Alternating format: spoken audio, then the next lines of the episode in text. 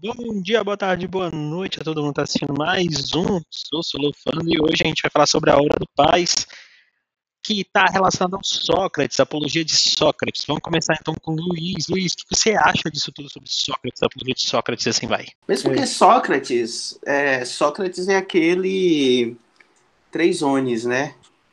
Onipresente, onisciente, onipotente, porque o Sócrates é aquele cara que a gente vai, vai, vai e por mais que estejamos muito distantes, estamos falando aqui de, sei lá, século IV, por aí, se eu não me uhum. engano, antes de Cristo, e até hoje ainda tem uma certa relevância. Uma certa não, é muito relevante ainda hoje em dia, né? Sócrates, ele é o, o divisor aí da, da, da filosofia, ele é o o ponto de partida da filosofia ocidental, digamos assim, né? Porque a filosofia era é dividida antes e depois de Sócrates. Então, para o cara ostentar esse título, o seu pensamento deve, tem que ter sido muito, muito importante.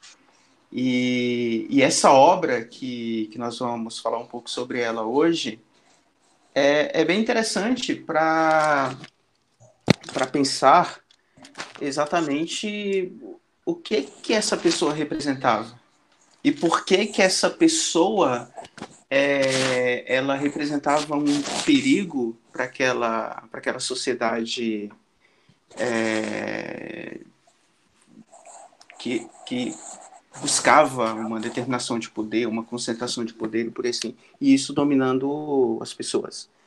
E, e, quando Sócrates ele trabalha com a questão da autonomia do, do homem uh, individual, é uma ameaça para os grupos dominantes. Né? Então, uh, é bem pertinente, especialmente para momentos como esse que nós estamos vivendo, voltar um pouquinho na história e ver que teve uma pessoa que levantou-se contra poderosos e sofreu consequências por isso. Né? Então, Hoje vamos falar aqui um pouquinho sobre a Apologia de Sócrates, que é uma obra do Paz 1. Não é isso, meninos? É isso, perfeito, é isso. E, e, quando a gente pega a obra em si, a gente tem que lembrar de todos os processos que foram citados pelo Luiz, até mesmo sobre um pouquinho da história de Sócrates, né? Atenas no tempo de Sócrates. É, essa é Atenas que é o apogeu do sistema democrático. É Atenas onde que a gente vai ver pela primeira vez nas suas histórias que os grandes filósofos, como Anaxágoras é, e até mesmo sofistas, também vão passar. E é também essa Atenas que é marcada por, de perto até de um quarto século de uma guerra cruel e sanguinária com Esparta. Então é uma Atenas, Atenas que é derrotada depois dessa guerra e até mesmo onde se discute qual é a melhor forma de constituição e onde alguns intelectuais olham com desprezo para o caráter popular e populista da democracia.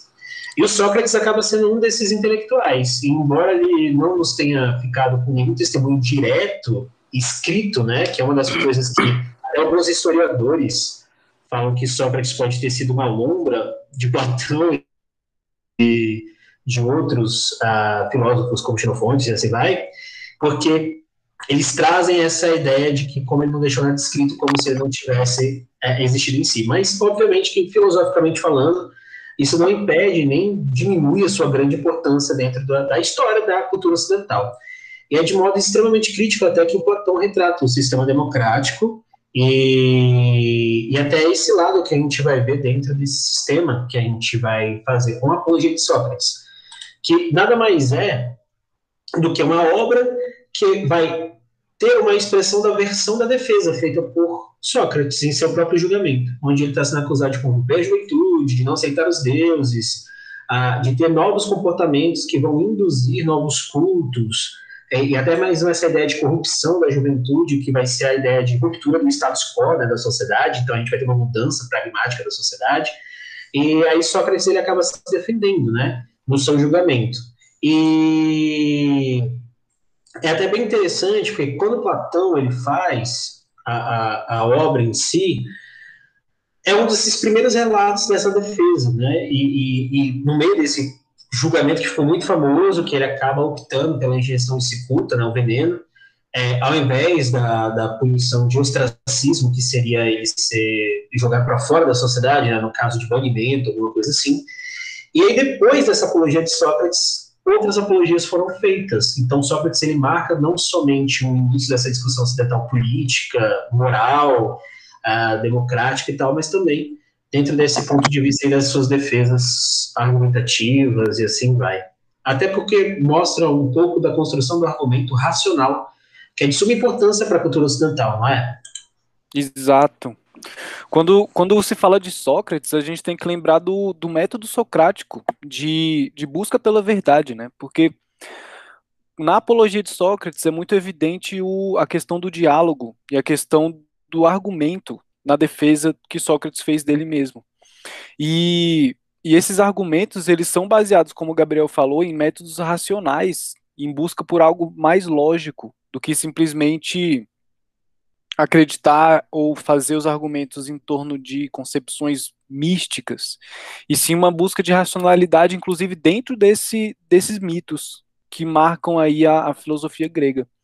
Então, para quem não se lembra, o Sócrates era aquele que chegava nas pessoas na rua, assim, e perguntava para as pessoas alguma coisa sobre a vida, sobre a verdade e sobre as coisas que acontecem na natureza, enfim, ou na vida política. E aí ele indagando essa pessoa através de, de ironias, questionando com críticas aquilo que a pessoa respondia e fazendo cada vez mais perguntas, até chegar num ponto onde a pessoa não sabia mais responder. E aí, a partir daí, que ele chega no ponto de nascimento de novas ideias, para que se busque uma verdade mais profunda daquilo que já se sabia antes. Então, a importância dessa obra para a gente entender como que nasce a democracia e como funciona o aspecto dialógico da democracia é muito importante, porque não é possível conseguir argumentar e a política ela é um campo de argumentação e negociação sem que a gente tenha critérios lógicos e sem um diálogo essencial aí para responder perguntas e para criar novos caminhos dentro da democracia. Por isso que a maiêutica que Sócrates falava, que seria justamente o parto de novas ideias, o nascimento de novas ideias, vai do conhecimento de si mesmo, e não do conhecimento sobre o que a pessoa apenas sabe, mas saber aquilo que a pessoa também não sabe, ao ponto de dizer que ela nada sabe. Então, esse é o, o ponto de partida de, do nascimento de novas ideias e do nascimento de uma nova forma de compreensão. Por isso que Sócrates é tão importante para marcar aí o nascimento da filosofia ocidental não é mesmo?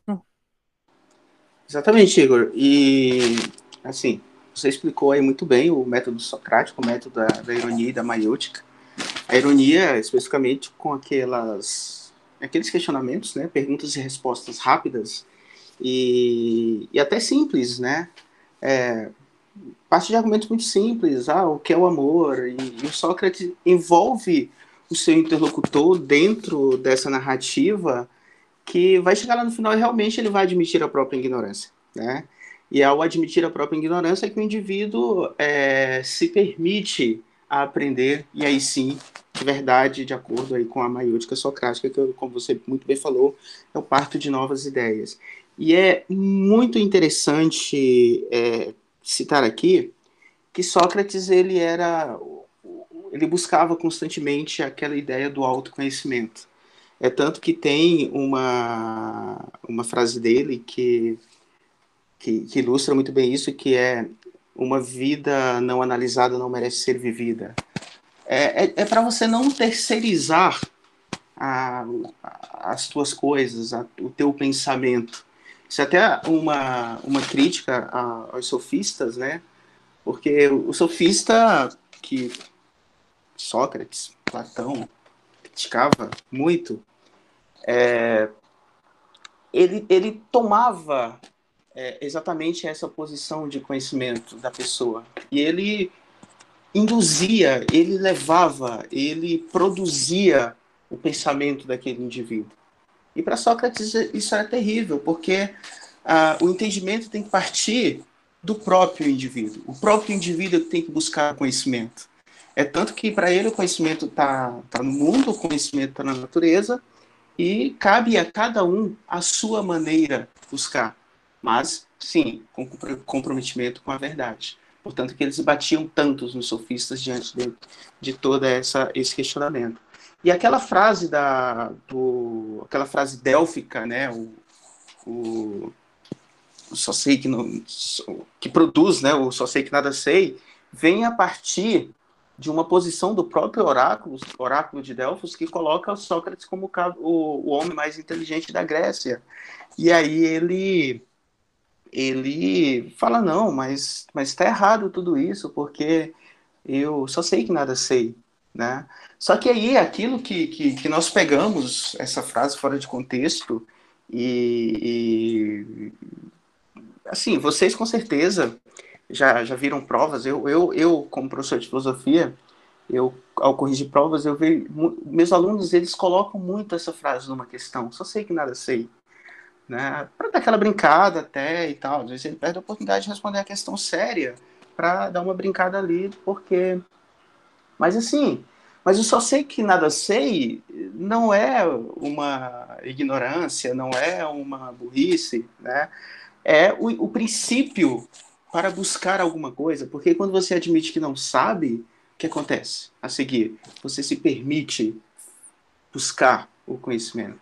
Então, até nisso, Sócrates ele já tinha ah, uma predisposição para o conhecimento. Ele já se colocava nessa posição. E ele sim sabia das coisas. Ao ponto que ele é, manipulava, ele levava a, aquele diálogo, ele conduzia aquele diálogo, mas em nenhum momento ele se sobrepunha a, ao interlocutor. Ele diminuía o interlocutor. Não, estava ali no mesmo nível. E ele era Sócrates de Atenas. Tá? Então, realmente, é, é, esse, é, esse posicionamento acaba atraindo para si um grande número de pessoas, um grande número de jovens, pessoas que passam a segui-lo, pessoas que estão sempre aptas a ouvi-lo. E isso acaba é, atraindo também para si inimigos, né? E aí realmente o julgamento de Sócrates vai falar muito sobre todas essas questões. Perfeito. E, e, essa frase só sei que nada sei, ela é uma frase tão distante, eu vejo, do, do, do, ambiente político que a gente vive hoje, e até mesmo do que as pessoas sabem sobre a ciência, do que as pessoas sabem sobre aspectos de fatos da realidade. Porque a gente tem vivido num mundo aí, agora no século XXI, onde as pessoas parecem saber de tudo. Então, opiniões políticas elas se tornam verdades absolutas. É, pequenas notícias científicas, a pessoa ela já começa a pensar que sabe de tudo sobre determinado assunto e como é que funciona a fisiologia do corpo e tal. Então, essa frase que, que completa fica só sei que nada sei, e o fato de saber isso me coloca em vantagem sobre aqueles que acham que sabem alguma coisa. Então é justamente o não saber das coisas, ou o saber que existe algo a de ser descoberto, a se conhecer, que torna alguém mais inteligente, vamos dizer assim, alguém mais propenso ao conhecimento, a gente pode dizer, porque quando a gente pensa que a gente sabe tudo, é como se fosse o, aquela imagem do, do, copo cheio, que começa a ser enchido mais uma vez, aí ele transborda, e aí acaba que a pessoa ela não aprende nada no final, ela já está tão cheia de, de um suposto conhecimento que ela não se dá conta de que ela está fechada para novos conhecimentos. Então era por isso que Sócrates ele não se adaptava muito bem à ágora, né? Aliás, a Ágora não. Ele não se adaptava muito bem ao, às discussões dentro do, do ambiente político ali, na arena política. Então ele levava o diálogo para a rua. E era isso que fazia com que ele gostasse, com que os jovens gostassem dele, com que ele conseguisse conversar com pessoas que trouxessem verdades sobre a vida, enfim, num ambiente não acadêmico, entre aspas, ou num ambiente não formalmente político, né?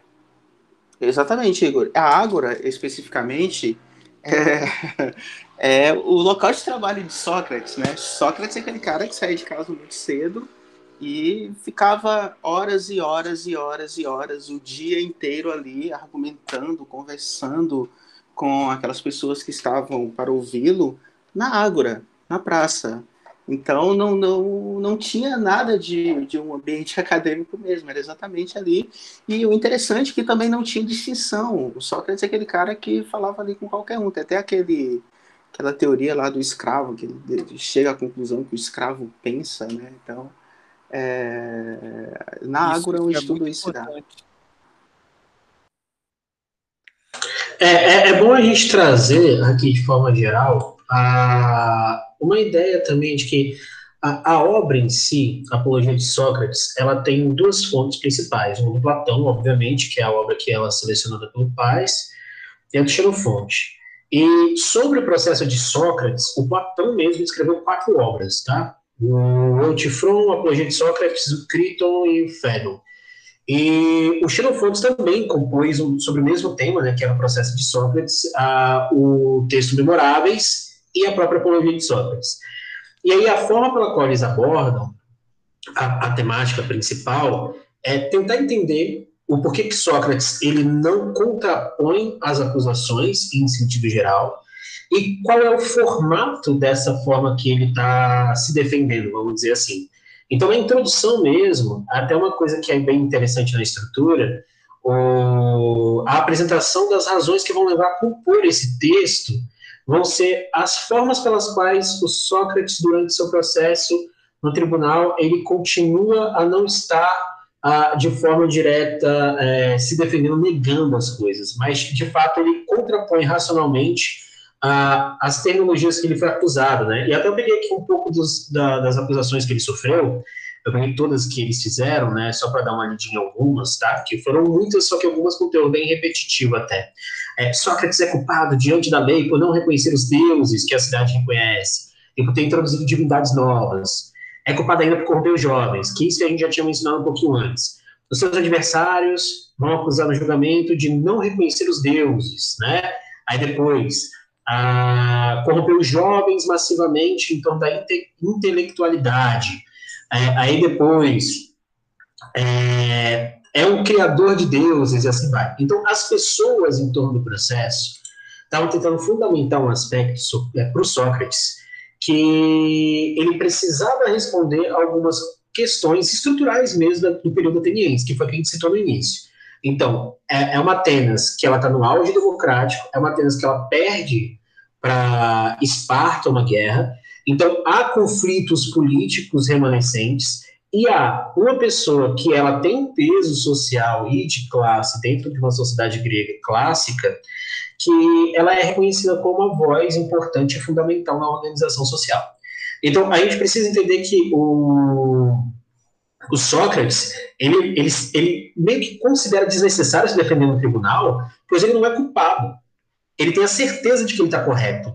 Porque a sua forma de atribuição do próprio método faz com que ele consiga entender que aquilo que estava acontecendo não de fato era uma verdade, mas era uma tentativa política, talvez, de considerá-lo culpado por algo que ele não poderia ser culpado.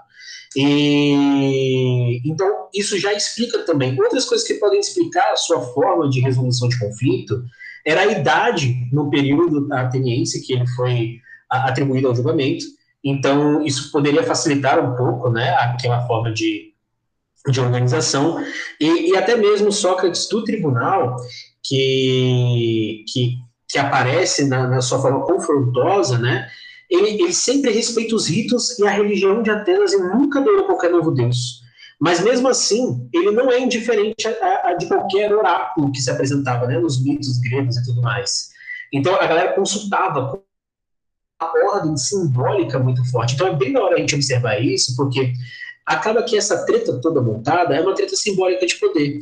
E poder é uma das coisas que a gente discute constantemente na cultura ocidental é, seja o poder político, seja o poder simbólico e assim vai. E o Sócrates, de fato, ele representava uma ruptura de poder, ou pelo menos uma tentativa dessa ruptura que precisou ser cortada em algum momento.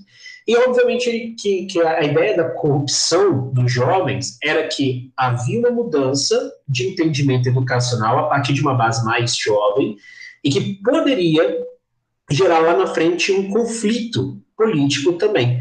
Lembrando que essa galera que está discutindo é uma galera extremamente restrita ao conceito de cidadania grega clássica.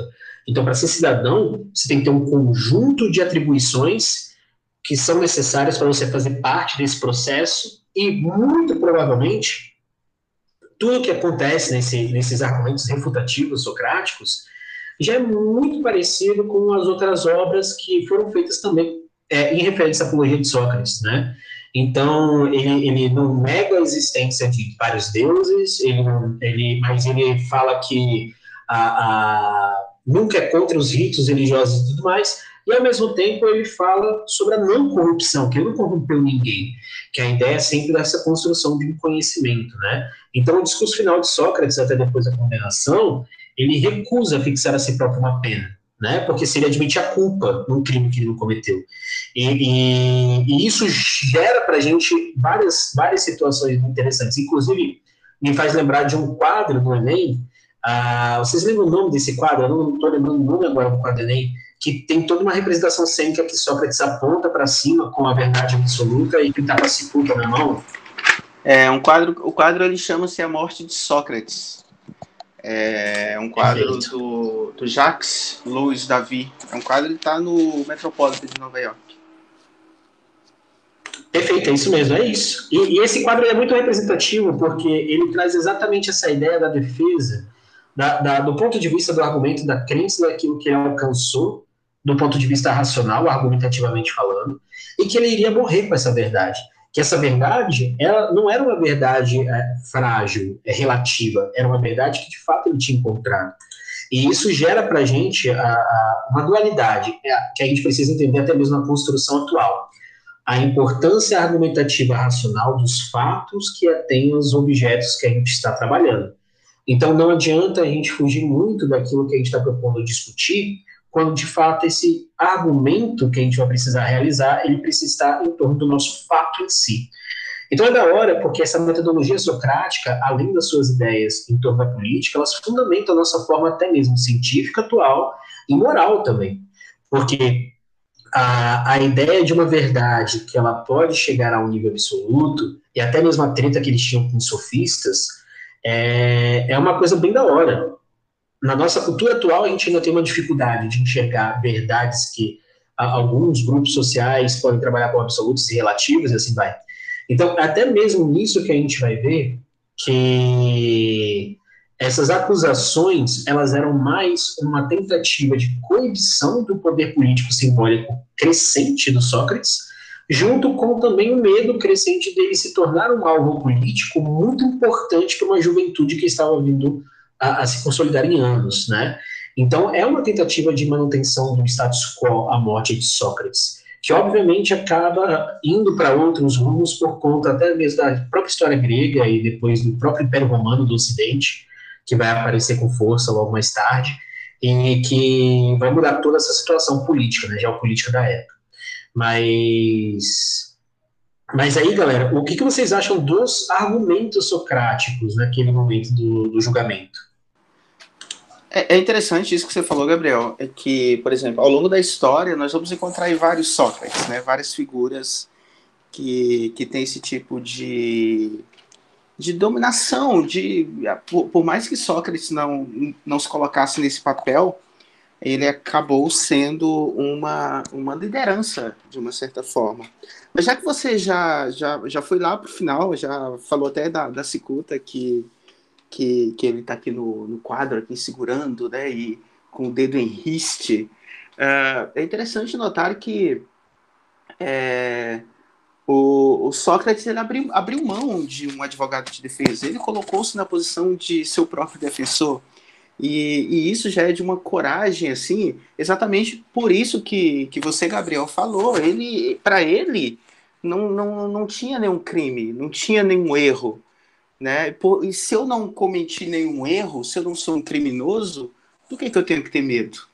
É tanto que, agora, já chegando aqui para o final mesmo do livro, antes de, de falar lá da, da, das, das questões dos argumentos, é, tem uma frase que, que eu acho sensacional, que, que ele fala ali, ali com depois, a cicuta já está fazendo efeito, né? ele está se despedindo ali dos seus amigos. Platão está ali, se você olhar na foto, tem uma, tem uma, uma um quadro, uma, uma explicação desse quadro que fala quem é cada uma dessas pessoas que estão aqui. no, no, no leito de morte de Sócrates, que é quando ele fala: Então, meus amigos, é chegada a hora da partida. Eu para a morte e vós para a vida. Quem de nós terá o melhor destino? E Sócrates, ele era aquele que perguntava. E as suas palavras finais foi uma pergunta, mas uma pergunta daquelas mais cruéis. Ok, beleza. Ele ele está feliz pelo papel dele. Então, nesse sentido, ele abre mão de tudo, porque ele abriu mão de uma série de coisas. Ele abriu mão de uma prisão domiciliar, ele abriu mão de uma absolvição, porque para ele não morrer, para ele não ser condenado à morte, ele ia ter que levar uma vida que não era a vida dele. Certo? Então, na verdade, o que, que ele faz ali no final? Quem de nós terá o melhor destino? Eu que estou morrendo ou vocês que vão continuar vivendo nessa sociedade hipócrita? Tá? Então, é, os argumentos utilizados durante todo, todo esse julgamento são argumentos. Tem ali o Meleto como principal acusador, porque nessa época a cidade não podia acusar, acusar, mas um cidadão em nome da cidade poderia fazer isso.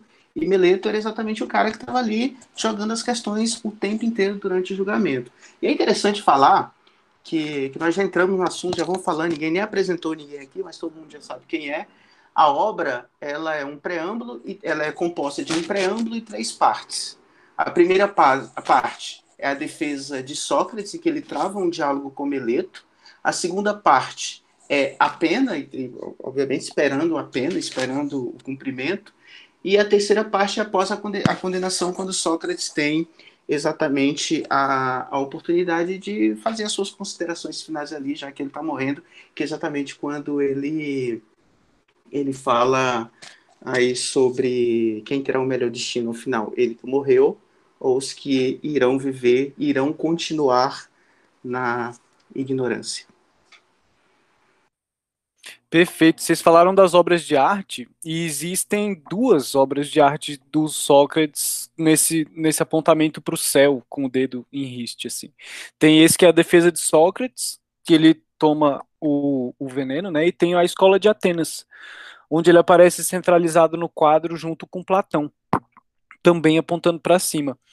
E, e a gente vê aí, como o Luiz e Gabriel falaram muito bem, sobre toda a questão envolvida na morte de Sócrates, justamente ele foi visto como uma, uma ameaça para o status quo daquela sociedade, como uma ameaça para a forma até mesmo como o conhecimento estava sendo construído. Porque antes de Sócrates, até mesmo junto com ele, assim, vivendo contemporaneamente, é, haviam os sofistas, né? que pensavam assim: a gente pode fazer nossos argumentos serem lógicos e as pessoas acreditarem e aquilo fazer sentido, mas não está muito conectado com os fatos e como as coisas elas realmente são cientificamente observáveis e questionadas e tudo mais. E o Sócrates ele era muito avesso a esse tipo de discurso. Só que ele era muito, ele tinha um o modo de fazer esses argumentos parecido com os dos sofistas, que era do diálogo, que era da conversa. Só que Sócrates levava isso muito a sério, ao ponto dele ser assim. A gente vê que no final do livro ele consegue manter uma postura muito íntegra em relação àquilo que ele acreditava e aquilo que ele sempre disse, que é justamente uma racionalidade maior sobre, sobre os argumentos e ele, ele conseguia ver a injustiça vamos dizer assim, da sua morte, da sua condenação, aliás, em torno de uma construção e uma organização social que via naquilo que ele estava fazendo como uma ameaça mesmo, a como as coisas funcionam, a como existe uma ameaça a verdades criadas e crenças coletivas que quando aparece uma pessoa como Sócrates questionando isso, isso gera um incômodo. E esse foi um dos grandes motivos para ele ser condenado, que era justamente corromper a juventude. Então, se a gente colocar esse tipo de. essa história de Sócrates para hoje em dia, a gente pode até mesmo, entre aspas, assim, talvez nem entre aspas, colocar como se ele fosse um cara doutrinador, como se ele estivesse tentando corromper as juventudes e tudo mais, quando na realidade ele tenta mostrar uma uma maior um maior cuidado na construção dos argumentos e não simplesmente vencer o argumento pelo melhor argumento e pronto, mas sim justamente pela construção de discursos que faziam com que as contradições elas fossem desvendadas e com que a juventude e as pessoas buscassem a verdade por conta própria e justamente reconhecendo a própria ignorância. E e a gente vê um contraste muito grande entre esses dois mundos, assim, o mundo de pessoas que tem ali um corpo de conhecimento, um corpo político, uma forma de fazer as coisas bem fixada, e um grupo de pessoas que, que era adepto à filosofia de Sócrates, em busca de um conhecimento que não está pronto ainda. Porque na filosofia é assim, o conhecimento ele não está pronto, não se chega a uma verdade. Ela é uma busca constante e a busca ela é agoniante para muitas pessoas. A busca pelo conhecimento e uma certa falta de certezas prontas colocam as pessoas numa posição muito desconfortáveis. E Sócrates ele era desses que saía da zona de conforto e colocava os outros fora da zona de conforto. E ele fez isso ao ponto de, enfim, incomodar Atenas inteira. E aí ele conseguiu fazer isso e foi condenado. E ele não se arrependeu em momento nenhum, bem inclusive na hora da morte, como o Luiz falou aí, foi até emocionante, que ele não ele não, não tinha medo da morte. E ele, inclusive, fez uma pergunta: e aí, vai ser melhor para quem? Para vocês que vão ficar ou para mim que vai partir? Porque eu vou continuar aqui no mundo do conhecimento. E vocês? Que conhecimento, que verdade é essa aí que vocês estão, inclusive, julgando pessoas, condenando elas em torno de um, de um argumento? Entende? Em torno de uma construção social e organização que, enfim, comete injustiças ou não, ou que por aí vai. Né? Então ele coloca essa dualidade muito grande. Eu vejo Sócrates justamente, ele, ele é um cara que coloca ordem na casa, digamos assim, dos, dos sofistas, porque ele foi um dos grandes, grandes críticos dos sofistas, e ao mesmo tempo abre e organiza a filosofia que vem em seguida. Então o Sócrates ele é bem uma, a porta de inauguração assim da filosofia ocidental. E, e isso é muito interessante, isso é muito importante de entender. É, muito bom. E, assim, e o Sócrates, assim, nessa primeira parte da obra, na, na, na, na acusação, o Mileto, né, fala, ah, você está corrompendo a juventude, você está desrespeitando os deuses, você está instituindo novos deuses, é, você está indo contra as regras instituídas, né? Que, que regras eram essas? Eram exatamente aquelas regras que limitavam o pensamento humano. É, eram exatamente aquelas regras, regras que já estavam prontas e que os indivíduos não participavam daquele tipo de construção. Né? Então são questões que nós questionamos até hoje. E o interessante falar isso é que Sócrates ele defendia é, algo que a gente vai conhecer no, no futuro ali como praxis, né? Que era que a teoria e a prática elas deveriam andar juntas, né? Porque tem uma lei, né? Mas não se consegue aplicar na prática aquela lei. Então é, é todo um questionamento que até na nossa contemporaneidade nós vimos esses desajustes, né? Nós temos algo que é muito bacana, que super uh, acontece uh, na na teoria, quando na prática não há uma aplicabilidade. Então, o Sócrates tinha uma ideia de uma de transformar uma visão de mundo baseada na construção das leis em um argumento justo, tá? Então, viver em uma, em uma sociedade que, que isso não ocorra, é preferível morrer. Tudo certo? Então, é, já falamos bastante aqui, eu penso que podemos parar. O que, que vocês acham? Vamos parar, vamos parar. Tá perfeito já. Acho que todo mundo já gostou. Quem tá ouvindo curtiu. Quem tá ouvindo tá com um grito de alegria agora, nesse momento. Uhul. E vamos para os comentários finais. Vocês querem fazer algum comentário final? Vamos ver aqui um comentário final, porque vamos lá, tenho duas frases do campo da ética que o, que o, que o Sócrates deixa como um legado muito importante assim. É, que ele fala que ninguém que preserve a integridade pessoal é capaz de cometer a maldade a longo prazo. Que era justamente isso que ele via nesse, nesse nessa inquisição que ele passou, assim. E ao mesmo tempo também ele diz que ninguém age errado conscientemente. E isso vai muito de, é, ao encontro daquela frase que a gente começou falando aqui, que é o só sei que nada sei.